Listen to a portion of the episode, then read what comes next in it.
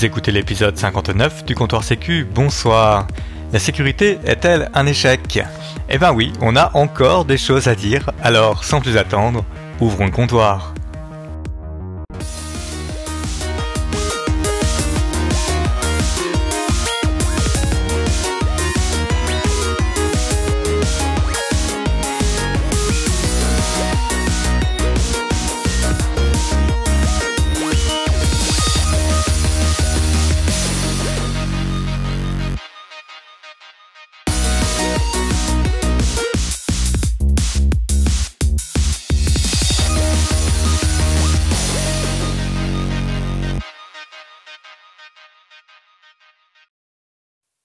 Bon, une fois qu'on a dit tout ça, qu'on a dit à quel point on, a foi dans l'avenir de la cybersécurité et son efficacité, ou plutôt l'inverse, en quoi c'est une catastrophe, est-ce que vous voyez des pistes de choses euh, à améliorer, de choses qui nous amènent vers un monde meilleur?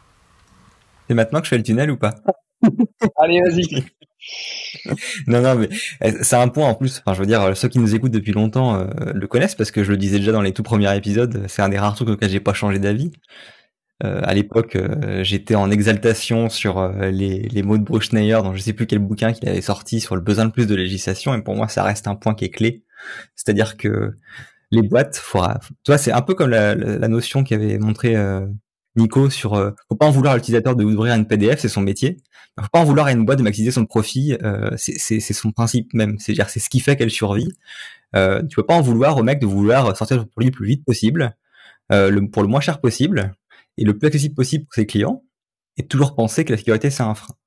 Parce que forcément, euh, on en parlait tout à l'heure, euh, oui, mais si jamais moi je fais tout ça et que le concurrent il le fait pas, potentiellement, j'ai peur que mon mon, mon client potentiel euh, il aille plutôt chez le compétiteur qui est un peu moins chiant sur pour créer son compte ou que sais-je.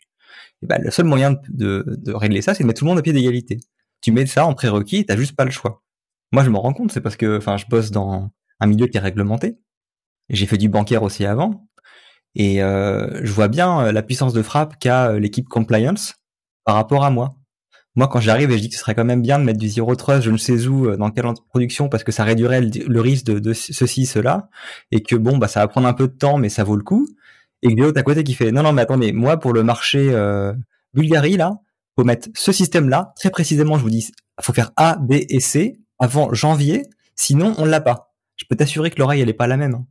Et que entre très bien de faire un truc un peu haut niveau et nébuleux de manière floue pour pouvoir euh, répondre à telle certification ISO ou si on fait pas ça demain on n'a pas le marché j'ai perdu tout de suite. Et ça c'est un problème qui est extrêmement courant. C'est-à-dire que la sécurité n'est pas imposée d'un point de vue euh, réglementaire. Ou quand elle l'est en tout cas quand il y a des référentiels qui sont entre guillemets qui s'imposent entre guillemets comme des normes un peu comme l'ISO 27001 c'est beaucoup trop haut niveau et nébuleux pour pouvoir avoir des prérequis spécifiques et du coup, tu pars dans des batailles d'experts, que sais-je, et tu perds plus temps. Du coup, avoir un SSI qui a un vrai, qui a un vrai pouvoir, parce qu'on en parlait, on en parlait tout à l'heure. Euh, tu, viens de parler du, d'un milieu euh, régulé euh, et dans, alors moi j'en connais bien puisque je travaille dedans. Ils ont un, ils ont un pouvoir absolument phénoménal. C'est-à-dire que quand on parle d'un pouvoir de no-go, ils ont un vrai pouvoir de no-go. C'est pas du, c'est pas du flanc. Euh, et du coup, euh, les choses avancent, mais enfin, les choses avancent. On se demande en fait si elles arrivent à avancer, c'est-à-dire qu'elles avancent tellement lentement. Donc, donner donner un tel pouvoir au, au euh, SSI, est-ce que c'est pas prendre le risque que plus rien n'avance justement? Mais c'est pas ce que je dis. Moi, je veux pas donner du pouvoir au SSI. Je veux, que le RSSI, il ait la queue entre les jambes, mais qu'il se fasse défoncer par l'auditeur tiers qu'il n'a pas choisi et que l'auditeur tiers, il a un cadre très précis, qu'il a le temps nécessaire pour faire son audit, qu'il a aucun euh, euh, comment dire conflit d'intérêt parce qu'il vend pas d'autres services à la boîte, qu'il a été choisi non pas par la boîte mais par un par un autre tiers qui a absolument rien à faire de cette boîte là et que du coup tu as un système où tu peux tu puisses plus tricher ta, ta voix en avant quoi. Veux dire c'est un autre point que j'avais mais c'est les audits en, sécurité globalement c'est quand même une sacrée blague. Euh, je veux dire c'est beaucoup beaucoup trop facile de balader un auditeur la plupart du temps, l'éditeur déjà c'est généralement un nouveau, hein, c'est très souvent des juniors parce que ça coûte moins cher. Et, et, généralement, ils ont un temps, un nombre de jours hommes pour le périmètre qui est largement inférieur à ce qu'ils devraient avoir besoin. Les trois quatre auditeurs savent pas ce que c'est un échantillonnage, et du coup, tu leur présentes juste une, un exemple qui marche bien, ils sont contents avec ça. Je veux dire, c'est effarant que ça puisse encore marcher ce genre de choses. C'est trop facile de balader un auditeur. Et encore une fois, parce qu'il y a des conflits d'intérêts, parce que l'auditeur, c'est ton tu t'en sers pour un autre service à côté, il a pas vraiment envie de te défoncer non plus, parce qu'il veut te garder pour d'autres marchés. Donc tu as tout un, un, écosystème qui fait que de toute façon, ces certifications externes ne, servent pas à grand chose. C'est du vent. C'est juste que tu as réussi à bien vendre, à bien faire briller la facette de la boîte qui est analysée en ce moment. Il y, a des marchés qui font ça un peu mieux, hein, de, mémoire. Euh, alors, je vais pas dire de bêtises, mais euh, c'est pas l'Argel qui t'impose un auditeur et qui fait la rotation elle-même si, si, dans l'Argel, il y a des trucs comme ça. Mais là, le problème, c'est que tu, tu parles de réglementation, mais ensuite tu cites des, on va dire, des normes sectorielles. Enfin, PCI DSS, par exemple, n'est pas du tout, n'a pas de valeur légale. Enfin, c'est pas réglementaire, quoi. C'est juste. Euh, bah oui, mais le problème de PCI DSS, c'est que ça n'a pas été fait par un, par justement par un, comment dire, un État qui a le, la sécurité de ses citoyens euh, à cœur. Ça a été fait par une boîte qui s'appelle une boîte euh, qui vend des cartes de crédit, qui cherche juste à minimiser ses pertes à elle encore une fois, le, problème c'est vérolé, c'est-à-dire qu'ils n'ont pas la bonne intention, enfin, je veux dire, ils n'ont pas le, bien de l'humanité en, prérequis. Ils veulent juste reporter le coup sur la personne qui a utilisé la carte bancaire derrière, sur l'e-commerce. C'est tout. Du coup, si on prend une réglementation qui est forte, que celle euh, des opérateurs d'importance vitale, ce que euh, les pays, d'autres pays nous envient, aimeraient bien développer et se cassent un peu les à le faire, euh, est-ce que dans ce milieu-là, il y a eu vraiment une amélioration du niveau de sécurité des acteurs? Je connais pas si bien pour pouvoir parler là-dessus. Bon, c'est difficile à savoir, c'est tout est secret. Mais euh, on regarde, ils sont pas très nombreux pour auditer. Ils ont beaucoup de gens à auditer. Est-ce que finalement cette régulation a vraiment amélioré les choses? Enfin, Cette réglementation a vraiment amélioré les choses? En fait, le vrai problème, c'est quel est ton pouvoir de nuisance. Et ça, tu le vois quand les gens font grève en France, hein, enfin, quand il y a eu la grève des taxis, ce genre de choses.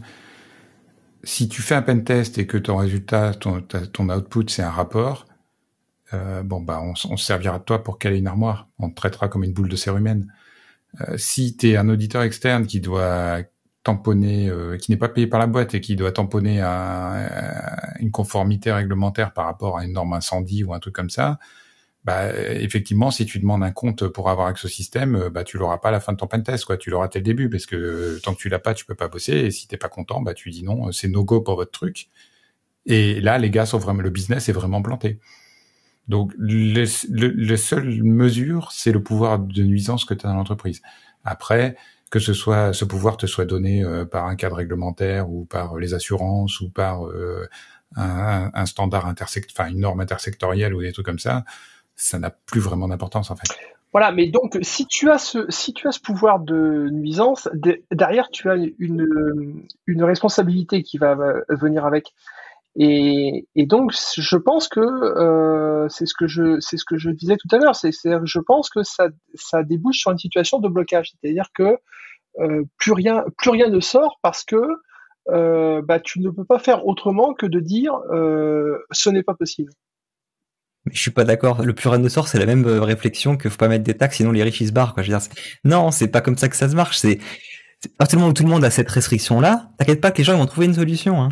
C'est-à-dire que le business cherchera à faire du fric, t'inquiète pas, ils vont trouver une solution pour que ça marche. Ils mettront les moyens où il le faut, ils prendront les, les, les comment dire, les conseils en amont là où ils devraient le faire auparavant, Peut-être qu'ils mettront deux mois de plus à faire ce qu'ils voulaient, faire en 15 jours, mais le concurrent sera dans la même merde que lui et devra mettre aussi deux mois de plus. Donc il se sentira pas en porte-à-faux par rapport à la concurrence et ça se passera très bien. Après, je dis pas que c'est facile parce que faut la faire cette réglementation. Hein. Faut, faut, faut entre guillemets, faut, faut le définir ton cadre après ce que tu veux imposer. Et euh, c'est là où souvent le bas blesse, c'est-à-dire que très souvent, euh, on arrive sur les textes législatifs qui sont imbitables ou qui, qui survolent tellement le sujet de haut que ça sert pas forcément à grand chose. Un bel exemple, enfin le, le RGPD a de très bonnes choses dedans. Je pense qu'il y a des points très précis, euh, c'est genre l'obligation de, de, notification dans les 72 heures, c'est quand même un truc qui a, qui a, secoué pas mal de, de boîtes. Maintenant, le bon bah article, je sais plus c'est quoi, c'est 32 ou 33, faut protéger tes données, bah, c'est gentil, mais qu'est-ce que je fais concrètement? Et il n'y a pas grand-chose de défini dans ce RGPD à part qu'il faut chiffrer les données, quoi. Et du coup après, bah, on part dans l'exégèse de texte où les gens euh, viennent avec leur interprétation de qu'est-ce qui est, qu'est-ce que ça voulait dire ce pilier de sécurisation des données. Tu passeras dans mon bureau à la fin de l'épisode chercher ta carte de membre euh, du club de l'échec. Ouais, ouais c'est vrai que c'est un peu compliqué parce que au niveau législatif, tu, tu renvoies ça à des cas d'espèce, que tu sais que tu n'arriveras pas à tenir la loi à jour par rapport à des technologies. Et, euh, et donc tu poses des principes, puis après, bah, faut que ça soit jugé dans, dans les faits. C'est un peu compliqué. Après, si on, si on veut faire le parallèle avec euh, des gens qui sont autorisés à mettre des coups de tampon, on a aussi euh, la pharmaceutique. Euh, L'autorisation de mise sur le marché d'un médicament, euh, bah pour le coup, que ce soit aux US, en Europe, au niveau de chaque État, tu as une administration qui, tant qu'elle n'a pas mis le coup de tampon, ben voilà, ton marché est fermé Et et, les protocoles aussi. quand il y a le, le coup de tampon. Alors, faudrait étudier les, ces cas-là, voir qu'est-ce que ça apporte, mais aussi Non, quelles sont euh, les déviances et euh, qu'est-ce que ça a pu, euh, qu'est-ce que ça a pu permettre? Ce serait quand même bien d'arriver à un état où réglementairement on sait dire euh, ce qu'on peut raisonnablement attendre d'une entreprise qui met un service sur le marché ou une solution sur le marché. Mais autant tu autant tu peux autant tu peux protocoliser euh, la mise la mise sur le marché d'un produit comme un comme un médicament parce que tu vas dire qu'il va falloir faire des tests en double aveugle etc etc donc tous les tous les, les protocoles qu'ils utilisent Euh, autant euh, dans nos métiers dans l'informatique comment tu vas comment tu vas mettre un protocole pour dire que oui on met le- on met le on on met le tampon ou pas Ça marche pas pour tout, mais sur des marchés réglementés, ça marche très bien. Encore une fois, là, je, je repars sur les jeux d'argent, les jeux en ligne. C'est dans beaucoup de pays, c'est réglementé. Du coup, la liste des opérateurs qui sont autorisés à mettre en service sur le marché, il est réglementé en amont par un par une autorité généralement régalienne. Euh, rien ne les empêche de dire, euh, bah, dès que tu fais un change, ben faut d'abord que tu nous l'envoies en dans une, dans une pré-prod qu'on contrôle nous pour regarder. Il y a d'ailleurs des pays qui le font ça. Euh, Enfin, tu peux être extrêmement strict. Oui, Et oui. d'accord, ça ça touche pas tout le monde, mais quand tu commences entre guillemets euh, dans certains secteurs et que tu ficelles bien, moi je pense que c'est une approche, c'est un cercle vertueux parce que ces gens-là ils finissent par partir dans l'industrie ailleurs, tu vois, et potentiellement ils vont dire non mais les gars, euh, ça marche, nous on le fait là-bas. Et maintenant on s'est cassé les dents pendant cinq ans et j'ai essuyé les plâtres et maintenant j'ai une approche qui fonctionne pas mal. Et après ça se répand. Euh, je prends un exemple que je, oui. Ah mais euh, soyons clairs, moi ce que tu ce que tu décris, je signe. Hein, je, ça, je suis entièrement pour. hein, Il n'y a, a aucun problème. Par contre, ce que je que je constate, c'est que, enfin, tu parles par exemple d'une pré-prod. Euh, moi, j'ai plutôt affaire à des et, et partenaires qui, euh, enfin, je parle de partenaires techniques euh, qui euh, qui sont euh, euh, en VI sur les sur les machines de prod. Ah oui, hein. parce que personne les empêche. Donc, euh, donc, donc de là, enfin, quand, quand, ben oui, donc euh, quand, quand je leur demande quelle est, leur, quelle infra de euh, pré-prod à laquelle je me connecte pour pouvoir, euh, pour pouvoir tester depuis euh, la mienne d'infra, euh, les mecs ils me disent pré quoi Euh, Donc, euh, Encore une fois, si jamais, si jamais t'as pas le choix, de toute façon, bah, tu vas chercher un prestataire qui fait ça. Et du coup, bah, tous ceux qui le font pas, ils n'auront pas ton marché. Donc, ils vont avoir une incitation pour commencer à le faire correctement. Et le peu qui va le faire correctement, il va avoir un marché en or au début parce qu'il aura un avantage compétitif par rapport aux autres. L'idée, c'est euh, si tu ouvres ton VI sur ton euh, serveur de prod, ben euh, tu perds ton accréditation et euh, t'es banni euh, sur la place publique. mais non, tu, Ben voilà. tu, tu n'accèdes même pas au serveur de prod en fait. Ça sert à quoi, ça sert à quoi d'aller de, de, de se connecter sur un serveur de prod? Ça sert à rien. Hein. Eh, non, mais bon, ça, c'est c'est autre chose, ça. Après, ce que beaucoup de gens disent euh, sur, les, sur ce genre de cadre, c'est que tu tues des marchés aussi. C'est juste pour dire que quand tu, quand tu enforces des choses avec un cadre où t'as juste pas le choix, bah, tu crées des marchés. Plus la réglementation est contraignante, plus les acteurs installés sont favorisés par rapport aux nouveaux entrants. T'imagines bien que dans une start-up qui veut se lancer dans un domaine, il n'y a pas forcément une équipe euh, de SRI, etc. Donc tu vois, ils sont encore en VI sur la, enfin SSH sur la prod, parce que euh, c'est pas encore structuré, parce que c'est pas le premier truc qu'ils font. Ouais, mais moi, entre guillemets, je pense que, c'est un mal pour un bien. Il y a des secteurs où c'est pas plus mal de pas avoir des nouveaux euh, qui arrivent avec euh, leur but et leur couteau. Mais a priori, euh, t'as vu ce qui s'est, passé là, cette euh, cette néobanque euh, lilloise qui a fait faillite et des clients qui se retrouvent plantés. visiblement, ils ont sont passés au travers de leurs obligations par rapport au, par rapport aux régulateurs. Bah, je connais pas l'exemple, mais ça correspond, ça, collabore à mon point de vue. Je préfère qu'il y ait des gens qui soient pas des charlots qui se ramènent sur le marché. Ouais, ouais, non mais c'est pas c'est pas normal qu'ils aient pu faire ce qu'ils ce qu'ils ont fait quoi. Voilà, et pour, euh, pour juste finir un, point sur, sur ce sujet-là, euh, qui je pense est intéressant, c'est que, encore une fois, je dis que je pense qu'il y a un cercle vertueux. Euh, quand ce sera imposé une certaine catégorie, imaginons, que maintenant vous dites, il euh, y a plus ras de faire un e-commerce sans faire du MFA. T'as pas ras de vendre des services, des produits en ligne sans faire de l'authentification forte obligatoire. Je peux t'assurer qu'après ça va commencer à se normaliser tellement que des gens s'en serviront même en dehors de l'e-commerce. Un bel exemple que j'aime bien citer à chaque fois parce que voilà, euh, Suède, Cocorico, enfin pas Cocorico, du coup je sais même pas ce que serait l'équivalent, mais bon bref, euh, c'est que en, Suède, toutes les banques ont du MFA. Ça s'appelle banque, banque ID. Euh, ça se déploie sur le, sur le téléphone avec un certificat, etc., avec une procédure particulière. Après, ça se débloque avec un code PIN ou alors ton empreinte. Et quand tu te logs sur ta banque, eh ben, tu te logs avec ce système-là. Donc tu scannes un QR code, ça t'affiche un challenge sur ton téléphone, tu t'authentifies et ça te log. T'as pas de ton utilisateur, t'as pas de mot de passe. Ça n'existe pas. T'as que ça. Et ce système-là, les banques ont commencé à le vendre en service euh, facturé pour d'autres sites. Et maintenant, il y a une quantité absolument industrielle de sites qui se servent de Bank ID pour se loguer. Donc complètement dégager la partie authentification de leur, de leur, de leur processus, de leur workflow utilisateur. Il y a beaucoup d'e-commerce en Suède. Il n'y a pas de je m'enregistre avec mon, mon utilisateur et mon mot de passe m'enregistre avec Bank ID, c'est fini. Tous les services financiers qui sont autour font pareil. Et, et je reviens dans le gambling, euh, c'est même pas imposé par la réglementation, j'ai vérifié. On a des, on a des concurrents qui le font pas, mais euh, sur, euh, disons, on va dire les 20 principaux du marché, il y en a 17 qui le font. C'est devenu confortable, c'est devenu un avantage en fait. Oui, mais ça c'est culturel. T'imagines bien qu'en pareil en France on a France Connect, mais euh, enfin je vois pas les gens euh, se, se, loguer sur YouPorn euh, avec leur compte à la banque, tu vois. Enfin, je prends un exemple au hasard, mais bah, tu prends un exemple fallacieux parce que c'est un exemple où tu veux potentiellement garder l'anonymat. Mais pour beaucoup de sites, genre tu veux te connecter sur Amazon, je pense que les gens seraient pas seraient pas forcément dérangés. De toute façon, ils mettent leur adresse postale et leur carte bancaire. Je vois pas les gens se connecter sur Amazon en utilisant leur compte à la BNP ou la Société Générale comme login, tu vois. Enfin, c'est culturel. Mais c'est pas leur compte, c'est pas leur compte c'était général, c'est, enfin, c'est entre guillemets, c'est, c'est, c'est marketé comme un truc tiers. Et d'ailleurs, c'est pas possédé par une banque. C'est possédé par un consortium. Parce que je veux dire, euh, Google et Facebook euh, et GitHub euh, maintenant proposent déjà de, de t'authentifier.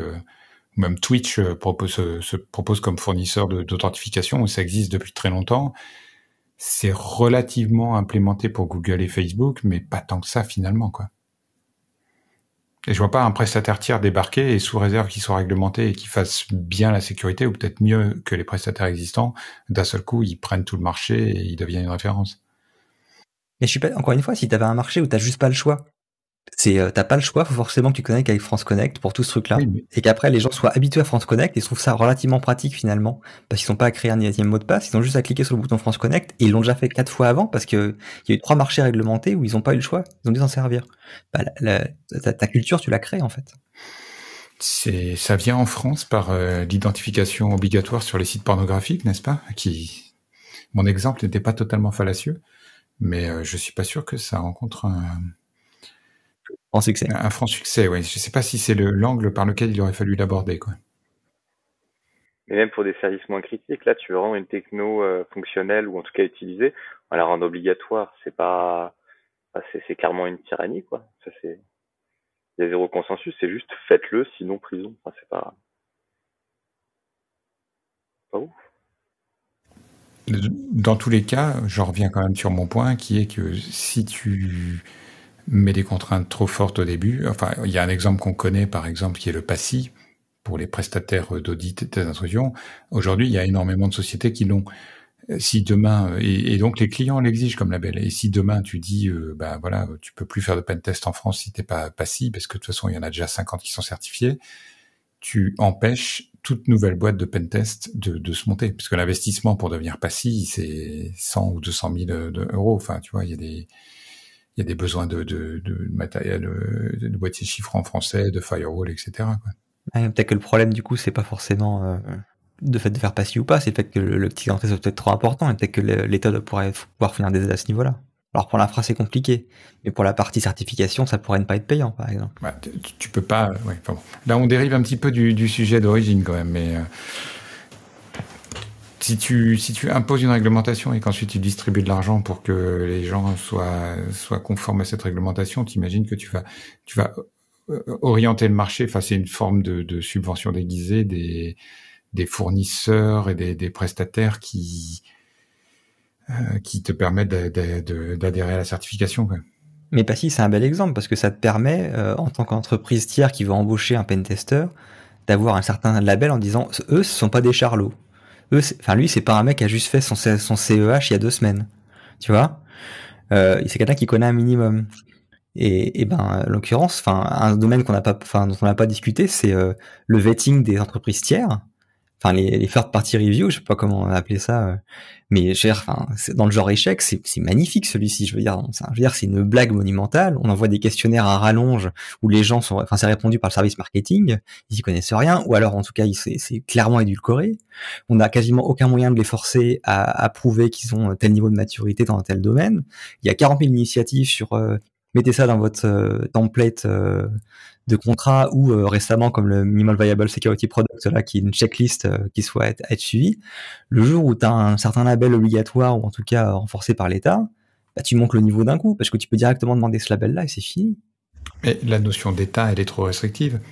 Bah, je veux dire, si tu prends un, système de desk ou de ticketing, euh, il va probablement être situé dans un autre État. Tu vois, c'est pas, il y y a des service informatique où il n'y a pas des milliards de fournisseurs. Si tu prends les CRM ou les ERP, euh, t'en as pas, t'en as pas des dizaines, quoi. Tu vois. Enfin, si t'en as certainement des dizaines. Mais... Ouais, mais a un moment, faut commencer quelque part, en fait. C'est-à-dire que c'est comme le RGPD. Ah bah ça sert à rien, il a que l'Europe. Bah ouais, mais maintenant, euh, les prédictions, c'est que d'ici deux ans, les trois, quarts de la population euh, seront sous un équivalent du RGPD. Fallait bien que quelqu'un commence.